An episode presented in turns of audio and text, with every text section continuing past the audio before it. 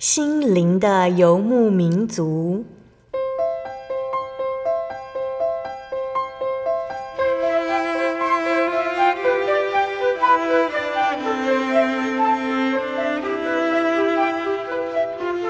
在这个谁都不管谁的后现代社会里，每个人的心灵都是游牧民族。成长的过程就是寻找的过程。每一颗漂泊的心灵，其实都在寻找生命的绿洲。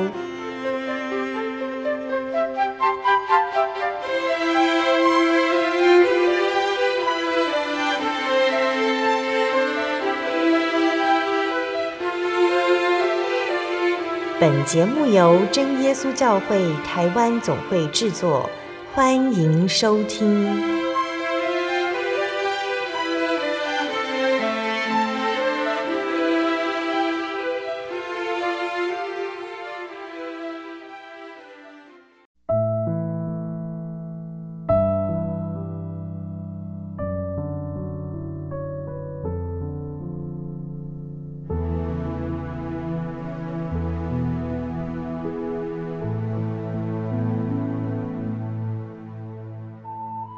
利路亚！所有在空中的听众朋友们，大家平安，欢迎收听今天的心灵的游牧民族。我是贝贝，很高兴能够在空中和大家见面哦。大家这个星期过得愉快吗？今天要播出的节目是第一千三百三十集《小人物悲喜，看故人的神》第二集。节目再次邀请了真耶稣教会张兴教会的洪明泽弟兄来分享他的信仰体验。那在一月份的时候呢，我们邀请了明泽大哥来和我们分享他的家族的信主经过，还有信仰的体验。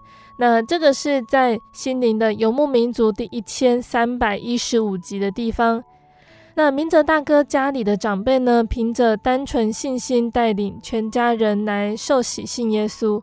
那明泽大哥在那个时候呢，也和我们分享了他得圣灵对神的体验。以及他在服兵役蒙神保守的体验，还有面对还没有出生的儿子就被检查出罹患先天性心脏病等情况，明泽大哥他都放在祷告中求神开路，学习神要他学习的功课。那今天的见证呢，明哲大哥要来和大家分享他到美国留学看到、听到、体验到的生活、神的保守，还有信仰的醒思哦。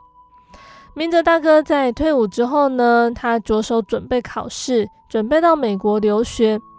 在准备考试的过程里面，他学习依靠神，耐心等候神的带领。而留学生的生活和在家里很不一样。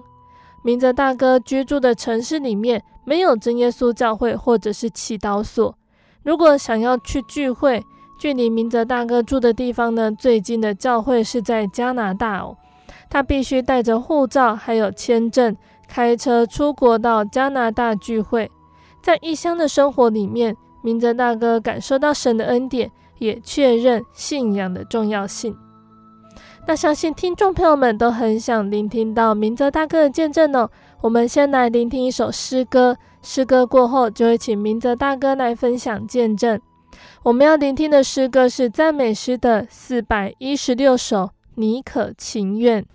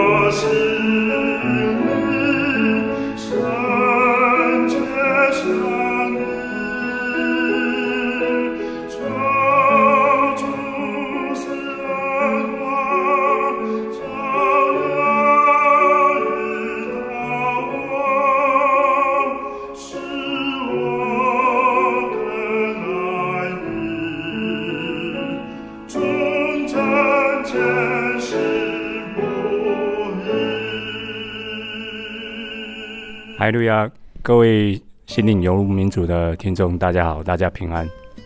好，亲爱的听众朋友们，今天我们再次请到洪明泽弟兄、明泽大哥来节目中和我们分享见证。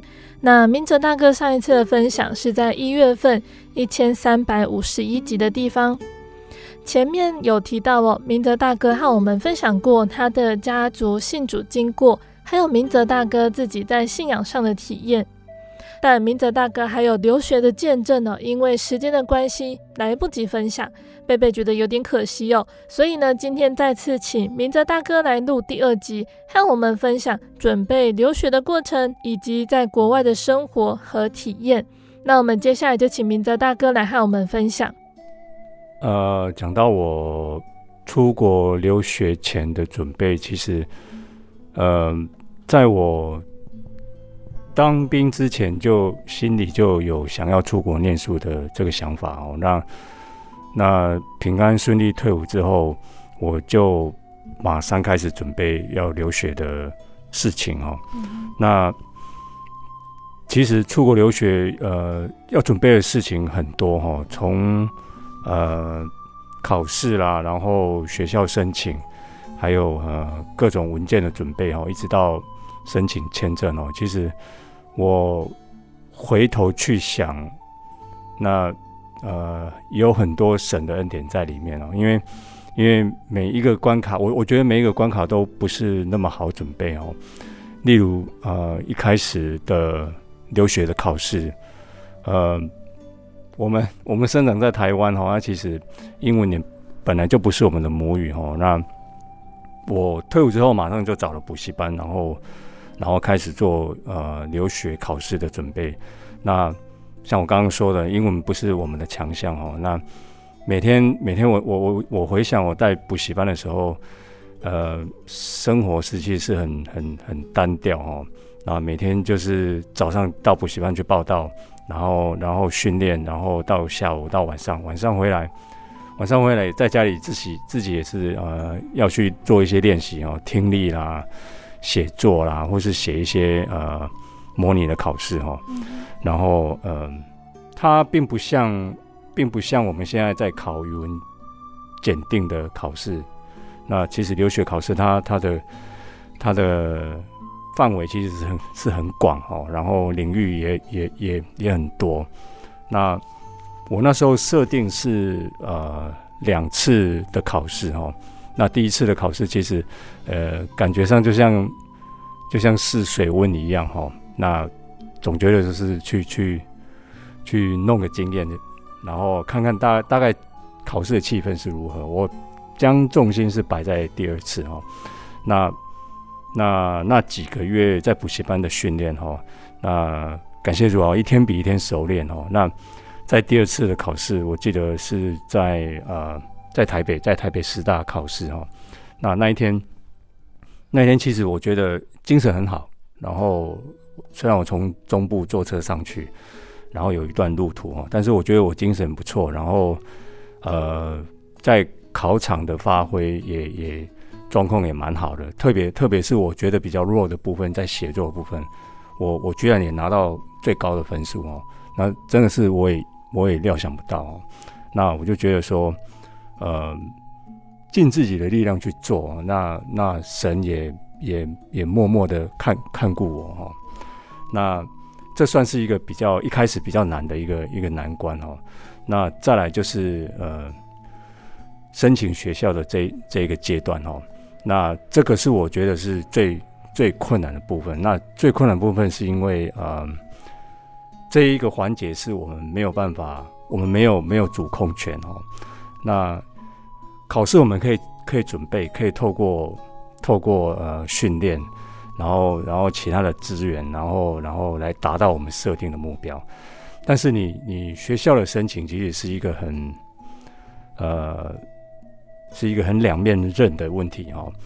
你准备你你的成绩考到学校的一个门槛，那你所准备的文件，那那些文件其实也不容易哈，有一些像。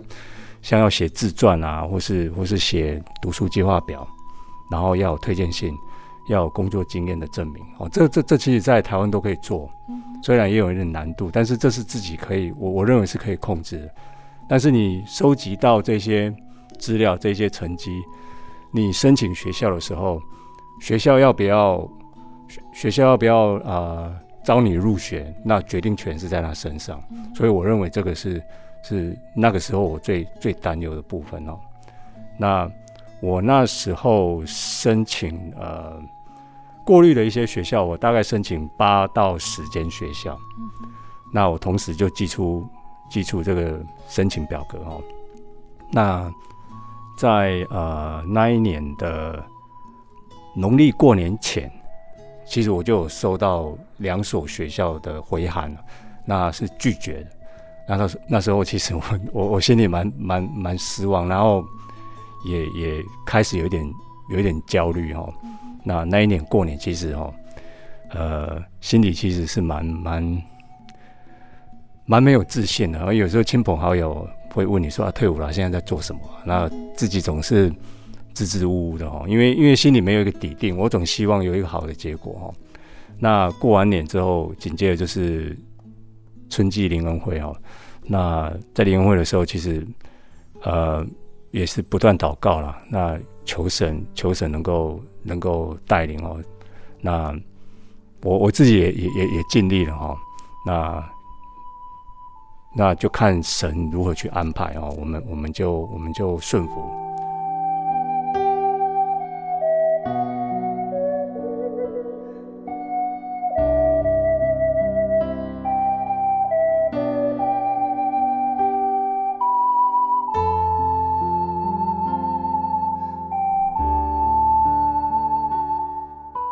春季联欢会呃结束之后，然后没多久，呃，就有学校来函。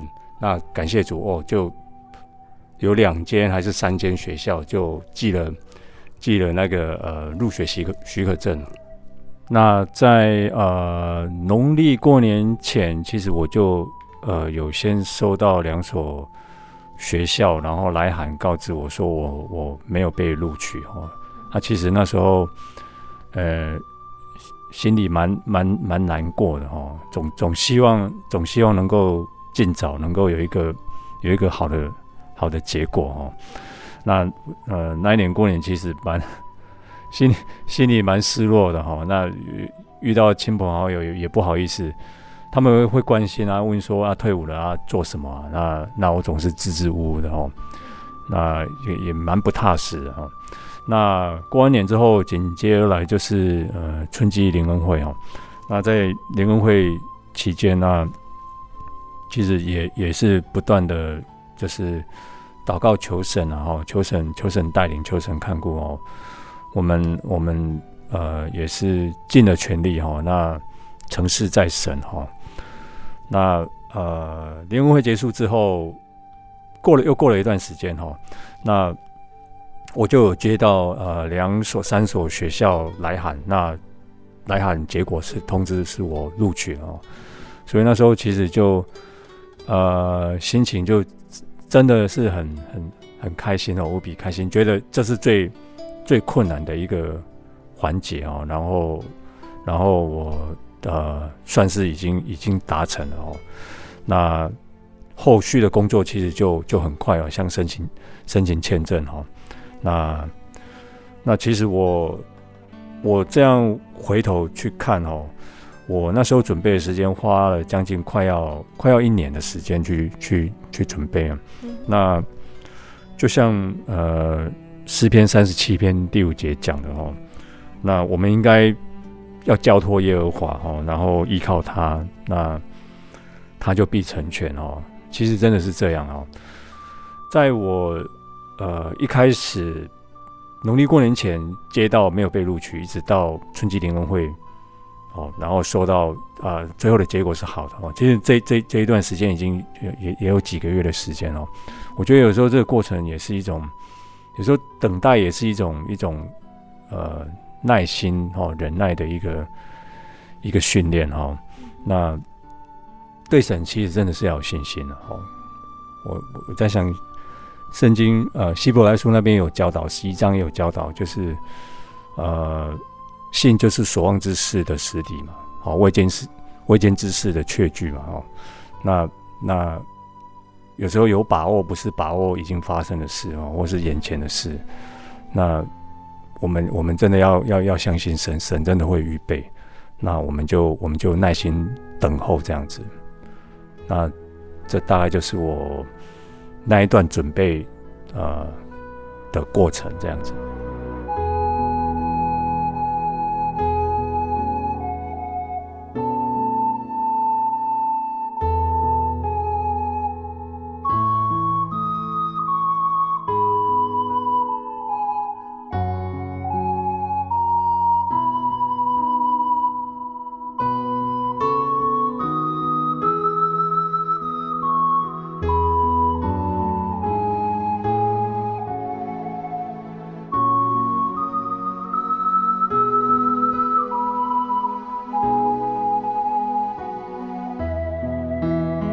我确定结果之后，然后呃，可以啊、呃、出国的时候，那有一次在教会聚会的时候就，就呃遇到传道，那传道他就勉励说，你将来出国念书也不要忘记去聚会哈。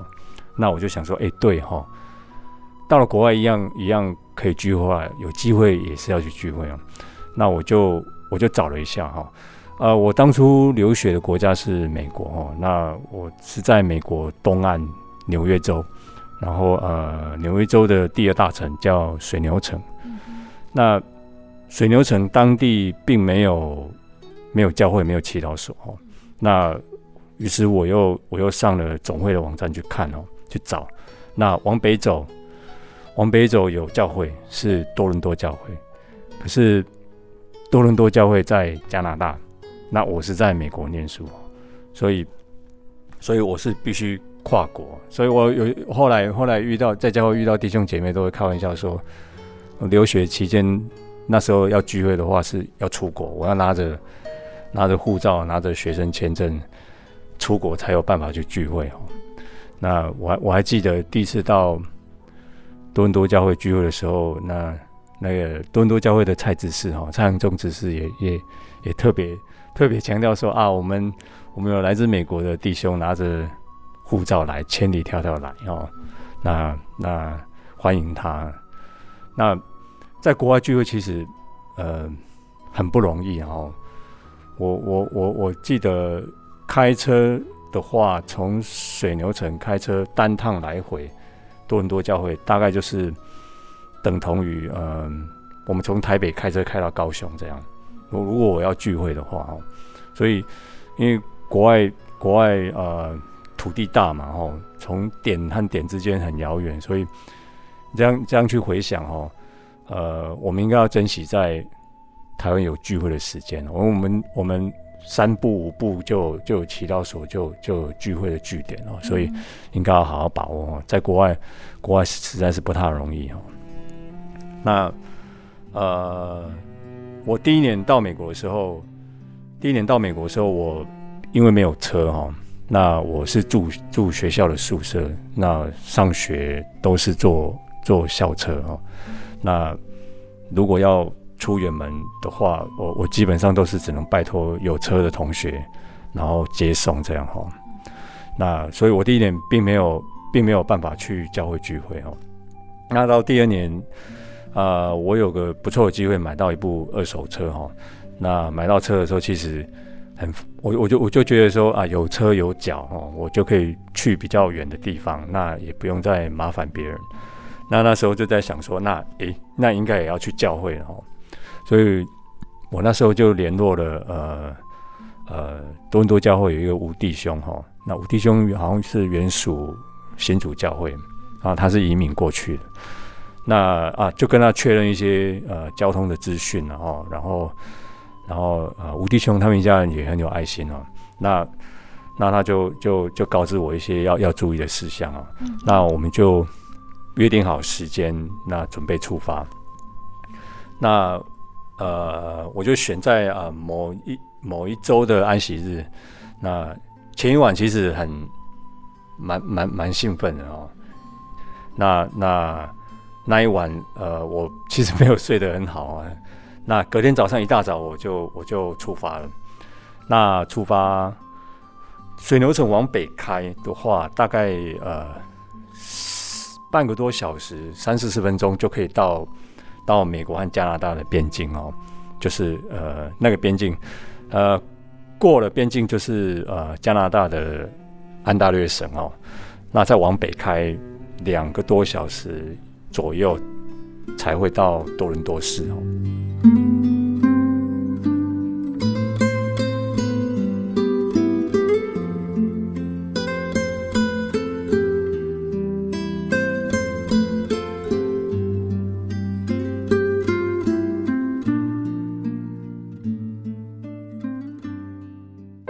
我对圣经的道理好有兴趣哦，可是又不知道怎么入门哎。你可以参加圣经函授课程啊！真的啊？那怎么报名？只要写下姓名、电话、地址，寄到台中邮政六十六支二十一号信箱，很快的，你就会收到第一课的课程了。赶快去寄吧！嗯。圣经函授课程能循序渐进地引导您更了解耶稣基督的福音。得到生命的滋润和来自信仰的力量。本课程完全免费，欢迎来信台中邮政六十六之二十一号信箱，请注明参加函授课程。愿神祝福您。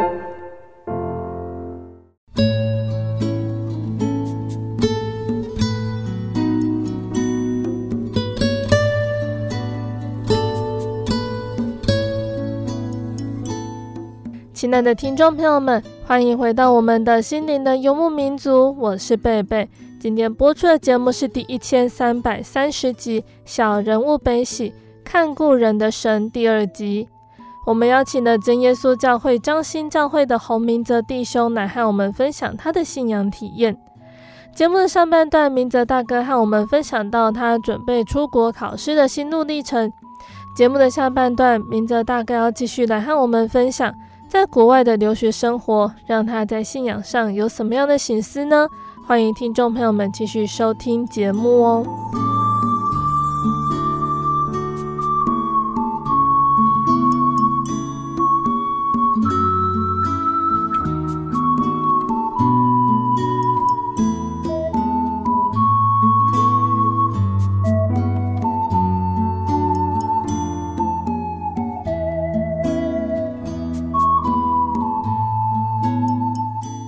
在通关的时候，其实那时候我我我还记得，呃，我念书那那个时候，已经美国已经发生过九一一的恐怖攻击，所以他们对于边境的管制哦是很很严格，机场然后或是港口，然后任何一个要要要跨国的边境哦，他们查缉都很严格哦。那感谢主哦，我我我在求学的那一段期间哦。我没有一次哦，一次也没有在通关的时候被被刁难，一次也没有。那我有不少同学，其实都都多多少少还是有被被被海关刁难过。大家在通关的时候，多少都会紧张，因为那时候的气氛就是不是很好哦。那不管有时候你有做亏心事没做亏心事的人，你你在那个氛围之下，你自己都会觉得很紧张哦。那。感谢主，我每一次通关都都非常顺利哦，不管是不管是进加拿大或是进美国哦，那我我觉得这也是神的保守哦。那我那一天聚会很快就通关，很顺利就通关。那在高速公路上也也也很平顺哦。那我就下了交流道，那我就在想啊，时间还很早，我就说啊，那不然就车先去加油好了，好。早上车比较少，想说回程怕车太多不方便，那我就在路边就看到一个加油站，那我就开进去哈。那呃，国外的加油站都是自助式的哈，没有呃很少有那种人工加油的哈，也有了哈，比较少。那我就进了那一间呃加油站，那我就下车准备要加油的时候，我就发觉哎，呃加油的机器的灯是没有亮，那我再往。加油站旁边都是有便利商店，我就在看，哎，便利商店，呃，灯也是关着，那表示就是没有营业哦。那我我只好走了。那当我要走的时候，我前面车道呃已经被挡住了哈、哦，有有有其他车停在那里，那我只好倒车。那就在我倒车的时候，呃，我我其实前一晚睡得不是很好，我倒车的时候倒倒倒，然后再看后视镜，其实没有人认真看啊，然后结果一不小心就砰的一声、哦，我就撞到后面一台呃也是停在那边的车子、哦，那我就赶紧下车看哦，那当下一个人也没有、哦，那加油站对面呃有一间杂货店是有开的。那我就跑过去那间家啊、呃，那间杂货店，那就问老板说，呃，他有没有印象说那一辆车的车主大概大概在哪边？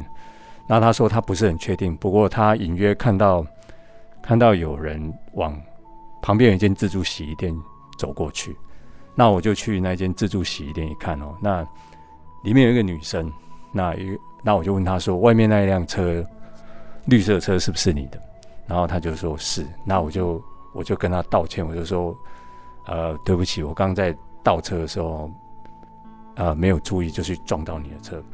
那他赶紧就跑出来看哦，那呃，我那一撞其实，呃，把他整个把他整个车门全部都撞撞凹了。那我自己车的后保险杆也也裂掉破掉哦。那可是你当下没有想到自己的车啦，你在意的是。你在意的是你造成别人的伤害嘛？哦，那我就一时之间很很慌张，不晓得怎么处理哦。那很很很奇特的是，杂货店旁边有一间住宅。那时候当下我不知道什么，那个住宅那个门就打开，那就有一个一个老爷爷走出来，他好像是早上要出来散步，他就在对街哦，然后他就很自动的往我们这个方向走过来。那就过来问我们说发生了什么事，那我们就跟他讲说啊啊有有一些碰撞啊哦，那那个老爷爷人很好，他就说他就安慰我们，然后就说没关系，就回报给给保险公司。其实我不知道是要这样处理啊，那他很好心的带我们进去他的屋子，哦，用我们用他的影印机，用他的传真机，哦，用他的电话，因为要回报保险公司的话要留。留双方的资料，驾驾照，然后这一些行照，那老爷爷就就很好心的帮我们处理这件事情。那处理完之后，当下我们也没叫警察了哈，那就这样就离开了。那我我我后来就到了教会去聚会，那其实也没有让教会的人知道这件事情啊。这次的车祸就是很很很很小的一个车祸，只有车损哦。那过了很久以后，过了又。将近我想有好几个月之后，有一次我我开车是在路上哦，那那又发生第二次碰撞哦，但这次是被撞哦。那状况大概是这样：我开在一条啊呃双向单线通行的道路上面哦，那我前面有一辆车，他已经停下来，他预备他预备要左转，那我是跟在他后面，我是第二辆车哈。那他停下来预备左转，可是对向车一直过来，那他他转弯车要礼让直行车嘛，所以他停下来，我也跟着停下来。只是第三辆的车哦，他并没有注意注意到我们前面两辆车都是停止的状态哈，所以他就啊、呃、他就撞上来。其实要撞之前我，我是听到一个很急的刹车声哦，那我抬头看一下后视镜的时候，他就已经撞上来哦。感谢主，他他有急刹，但是是来不及哈。那那是一台皮卡车哈，吨位也，也算蛮大的。那他就往我后面撞哈，然后再把我往前推去撞第一辆车。哦，简单说就是我就是被夹在中间哦。那他这一撞哈，呃，我本来已经第一次车祸的那一个车损，本来小小的破裂痕，这次就整个都。撞烂了，又推去撞前面第一辆车，那我的前保险杆也跟着坏，那水箱也裂，那后车厢也变形哈。感谢主，我人都没有事，安全气囊也没有爆哈。然后司机就不知所措的走下车哈，那那也是满脸愧疚。那路人很好心的帮我们报警哈，这次警察就真的来了。那当然就就就有一一连串呃，然后鉴定然后调查要做哦。后来事后，呃，我有问问一些啊、美国的同学哦，他说就是关于关于在马路上开车这个事情哦，就呃有一些有一些所谓的不负责任的驾驶哦哦，他们也是上路了。所谓不负责任，就是说呃。呃，你可能会遇到有酒驾的，也有也也有一些吸毒的，他们一样上路，这当当然不应该上路哦。当然有一些不能上路的是，这些人根本没有资格上路。其中一种就是汽车没有保险，那在美在美国这是还蛮普遍存在。你没有保险，你不能上路，但是还是有很多人就就这样上路。如果发生交通事故的话，基本上那些人一定是逃避的。也就是说，你被撞的人一定是自认倒霉了哈。感谢主，这个车主他他保险是有，而且他他还蛮蛮蛮正常，蛮正常在缴费的哈。所以所以责任全部都在他身上哦。我我觉得是蛮蛮蛮巧妙的哈。就是说，回想起来，两次的车祸虽然虽然啊、都是小车祸，但是。我我我总觉得神神的一个看顾哈，我觉得就像，呃，就像罗马书第八章二十八节那边讲到了，保罗的勉励哈，我们晓得万事都互相效力，叫爱神的人得益处，就是按他旨意被召的人哦。保罗他他提到万事，那其实万事指的是嗯。好事啊，坏事啊，快乐的事，悲伤的事，其实他讲的就是指每一件事情嘛，一切的事情就是万事。那那下一分下一秒要发生什么事，其实人其实没有办法没有办法预料。但是，呃，即便是无法预料，我们如果存着，我觉得存着爱神爱人的态度去面对它哦，呃，就算是遇到。患难哈也会也会伴随救恩。我我没有办法，我完全无法料想到，说我第一次的车祸那个车损，我还来不及担心自己的车损，那在第二次更严重的车损，哎，神有这么巧妙安排，我就车就修好，而且我车修到很新哦。后来后来呃又又烤漆啊，后来后来还卖了一个不错的价钱哦。我我没有预料到会这样的发生哦，那冥冥之中神神有在看顾，因为在我第一次车祸的时候，呃，加拿大保险公司保险员有打电话过来跟我确认一些资料，他们甚至派检查员过来检查我的车哦，在电话中保险员呃确认完资料之后，要挂电话之前哦，那他就讲一段话，他说。呃，他处理过很多车祸的案件哦，可是他说很少很少看到像我这样的驾驶。他说你是你是美国的车，那你撞到加拿大的车，他当下也没有人，啊也没有也没有叫警察。其实如果你跑掉，不会有人知道，我们也不可能从加拿大过去去找到底是谁，找因为根本就找不到。那他说你没有跑，那就谢谢你的诚实啊。那其实我想到每一次想到他这样的赞美，我觉得，我觉得这个荣耀是是属于神哦。因为我刚刚有提到当下发生的时候，我内心其实是是不知所措。那感谢神哦，神神当下是真的与我同在哦，虽然不知所措，可是他也是陪着我。所以我才知道不要逃跑嘛。你不逃跑，神看在眼中，他也知道。所以或许那也是一个敬神爱人的表现。哦，所以所以神会纪念啊。车祸，我我认为这是一个很好的恩典啊。即即即便是已经过了十十多年哦，现在在心中我回想起来还是觉得觉得感谢神啊。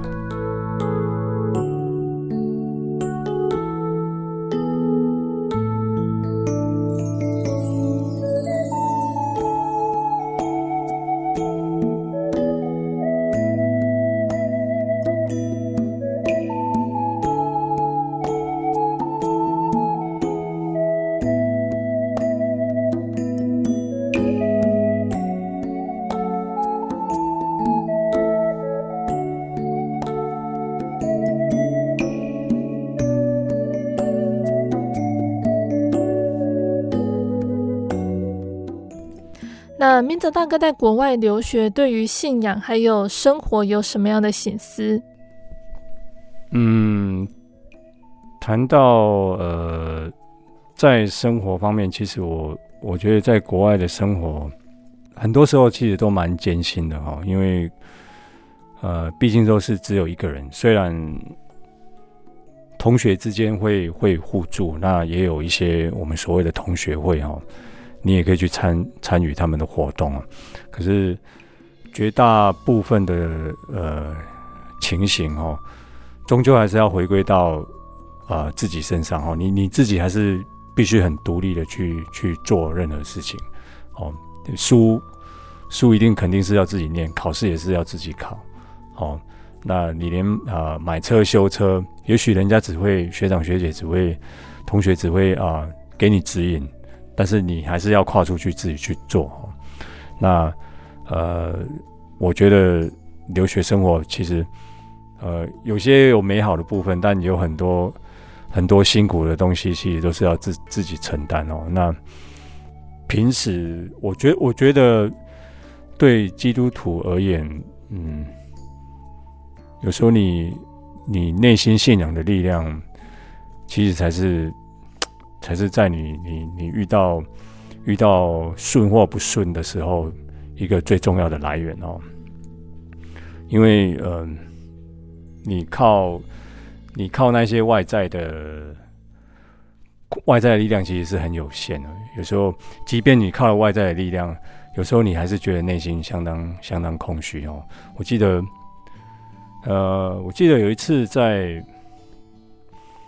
应该是也也是我第一年的时候哦，那有一次考试哦，我我我刚开始考试，我得失心蛮强的哦，那一次很在意啊，那考的并不是很理想，然后呃很不争气的自己就在校车上，因为我坐在最后面，我我故意坐在最后面，然后很不争气的就流下眼泪哦，那那时候那时候蛮在意。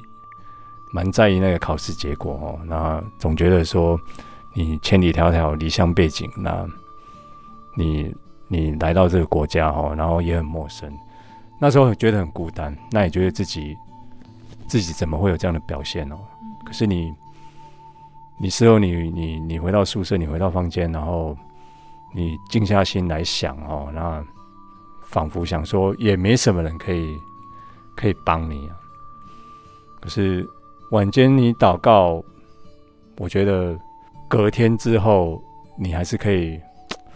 我室友看到我情绪不太正确哦，我室友是一个韩国人哦，然后他也是过来关心你。可是你关心之后，像我刚刚讲的说，啊、啊、外在朋友同学给你的关心，其实总总总觉得就就就差那个临门一脚哦，你你内心还是觉得很空虚。那你你你借由祷告，你借由读经，我觉得，呃，寻求神的安慰，我觉得才是真正的安慰。他安慰到你的心坎哦。对，那对一个基督徒而言，我觉得这个信仰的力量哈、哦，这我才我觉得它才是一个真正正确的来源呢。嗯嗯。对，这是这是那时候我我在生活上如果遇到困难，我觉得他会是一个。很好的方法，对。感谢主，我们聆听完明哲大哥的见证哦。最后，我们请明哲大哥就今天的见证和我们分享一个圣经经节。呃，我想要分享一段经节，就是哥林多前书第三章的十到十六节哦。那呃，这边这边其实是是保罗对。啊，他对恩典的一一个一个看法哈，那呃，他认为恩典其实其实就是一个根基啊。那神给我们，我们我们从神身上得到恩典，那这个根基就立在我们身上，就像打了一个地基在身上。那地基盖地基造好了，那在地基上面我们会会去盖各式各样的。的建筑物，那总有一天这个建筑物会会显露出来。那建筑物显露出来，火会会遇到火的一个一个一个试炼哦。火出现在很多次出现在圣经当中哦，表明要要要试验。那这个试验，如果如果你经得起这个试验的话，你会得赏赐。那相对，如果呃这个试验你你没有你你你没有通过，那毁损了这个建筑物毁损了，那对，我觉得对对神来讲就是一种一种一种亏损哦。那所以保罗是希望说，恩典就是地基，那在上面的建筑物就等同于是神的殿，我们不应该。我们应该要持守这个神的殿哦，维持它的圣洁，那那才不会枉费神给我们这个恩典，有他的目的在，要让我们时常去思索。其实我也我我我自己也有也有也有这样的感觉哦，不应该不是只有我哦，那随时我们应该都要都要保持这个属灵的灵敏度了。有时候有时候我们自认为。自认为是自己的、自己的智慧、自己的聪明、自己的能力去度过这个患难哦哦，靠的是靠着自己的才能，靠着靠着自己的伙伴哦，然后面对这一切，那那却没有想到说，或许神本来就在就在主导这一切。对啊，我们不我们不把它看作是恩典，而是自己的功劳。我觉得这样这样这样是不太好啊。那。所以要维持一定的属灵、属灵的灵敏度，你才可以，你才去才看待所有的一切哦。那你存着一个谦卑和敬畏的心啊，就像就像我们在呃雅各书第四章第六节也有这样讲啊，神神会施恩给存谦卑心的人嘛？对呀，得着恩典，我觉得存谦卑的心是一个开始。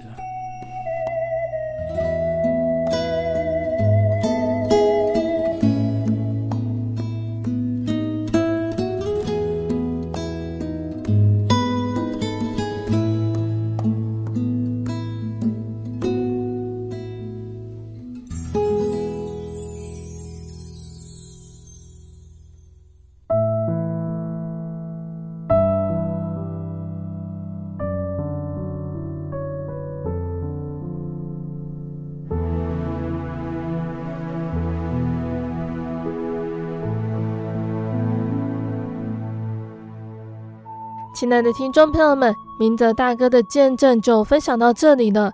期盼今天的见证可以让大家明白主耶稣的慈爱哟。明泽大哥今天分享的见证其实很简单，但是我们一样看到神的恩典在其中，以及信仰的重要性。明泽大哥他在见证里面让我们印象深刻的就是他为了聚会跑到加拿大去。那或许这个在国外是很常见的事哦。在国外的真耶稣教会分布没有像台湾那么密集，像明哲大哥所说的，他从美国开车到最近的教会要四个小时。每个星期守安息日，就好像要从高雄开到台北去哟。如果我们是明哲大哥，我们还会想去聚会吗？不去聚会，是不是可以维持信仰呢？这个是我们要去思考的。信耶稣一定要到教会去吗？我们自己在家里读圣经、祷告，可不可以呢？没有去教会，信仰会不会受到影响？这两年呢，因应疫情的影响哦，有的教会被要求取消实体聚会，改采线上聚会一段时间。那以往我们看似平常的聚会，在疫情肆虐的期间，却显得格外的珍贵。在疫情肆虐当下呢，实体的聚会被限缩了，肢体的互动减少了，在聚会现场一起唱诗、祷告、赞美神的机会也少了，取代而至的是线上聚会变多，而且唾手可得，可以随时变换频道。面对信仰环境如此的巨变，我们应该如何自处呢？从原本信仰群体的生活中与神连结，突然切换成脱去肢体生活的网络与神连结的模式，这样信仰的模式容易维持吗？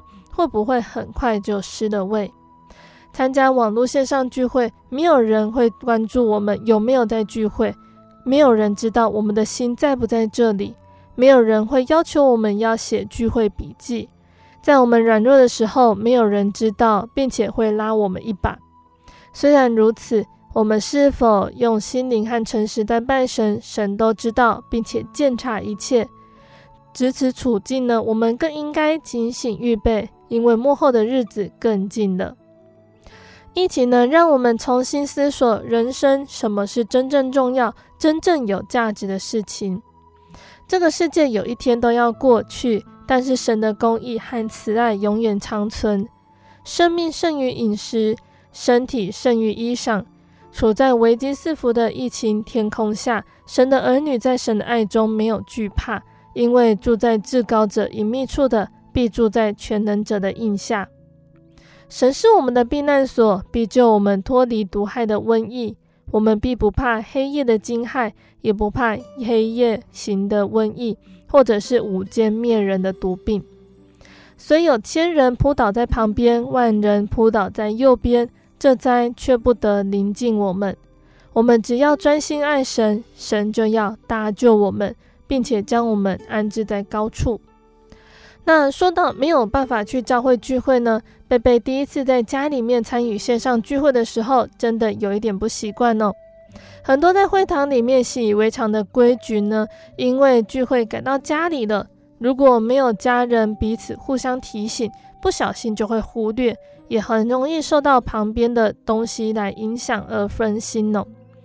在这个看似不变的情况，我们除了珍惜可以在会堂聚会的时间，也更加检视自己在参加聚会的心态是否是合宜的。是否真的享受在邻里的安息？那这个或许是信仰成长的一个机会，也让我们真实的感受到耶稣所说的：“无论在哪里有两三个人奉我的名聚会，那里就有我在他们中间。”前阵子呢，贝贝在广播里面的圣经故事分享谈到的南北王国接连被亚述巴比伦所灭。那我们可以想想看哦，被掳到异地的百姓，他们失去了神的圣殿，没有先知，也没有祭司一再的重申律法典章，信仰好像失落了。但是他们反而重新恢复了信仰，除去以前的恶习，建立会堂，并且热心侍奉神，因此奠定了希伯来民族坚定的宗教信仰基础。就好像但以理哦，他的信仰并没有因为他被掳到外国而舍弃。无论外在环境遇到任何的变化，但以理对真神的信心从没有失落过。那这同样也和耶稣所说的拜神不是拘泥在地点，而是在于是否以心灵和诚实来敬拜相呼应。生活中遇到的困难和困境，其实都可以让我们再次去省思信仰最初的用意。例如，以现在的科技来说，无论在什么地方聚会都可以。而建立会堂最初的用意，就是提供大家专心敬拜神，同灵可以见面，互相关怀。如果信徒只看重会堂的外观，同灵之间缺乏包容还有爱，没有和睦的心，就失去建立会堂最初的意义了。而我们总是在无法去教会之后，才发现可以去会堂聚会的好处，没有办法和同灵见面的时候，才知道有人陪同一起唱诗祷告是多么喜乐的事情。不管我们生活如何，都要记得当初信耶稣的原因是什么，并且能够珍惜每一个神赐下的恩典还有考验，在我们心中成为美好。那在节目的最后呢，我们再来和听众朋友们分享一首好听的诗歌。这首诗歌是赞美诗的三百一十五首，每一天。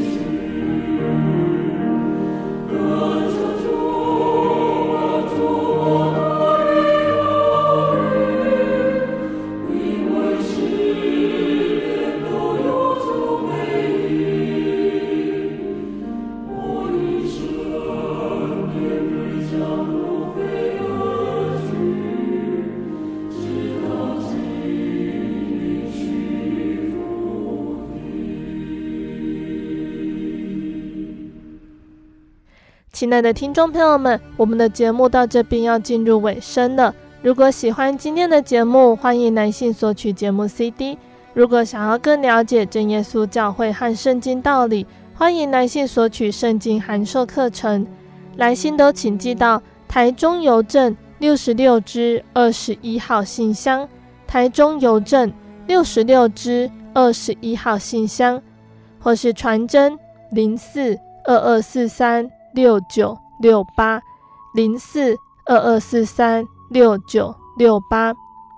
那我们更欢迎听众朋友们亲自来到真耶稣教会参加聚会，或者是收听收看真耶稣教会的线上直播，一起共享主耶稣的恩典。那想要聆听更多心灵游牧民族的节目，欢迎上网搜寻喜信网络家庭收听线上广播。那使用智慧型手机安卓系统的朋友，可以下载我们的 App 来收听。那也可以在 Podcast 平台上来搜寻收听我们的节目。最后，谢谢你收听今天的节目，我是贝贝，我们下个星期再见哦。我的心是一只鸟，飞行介于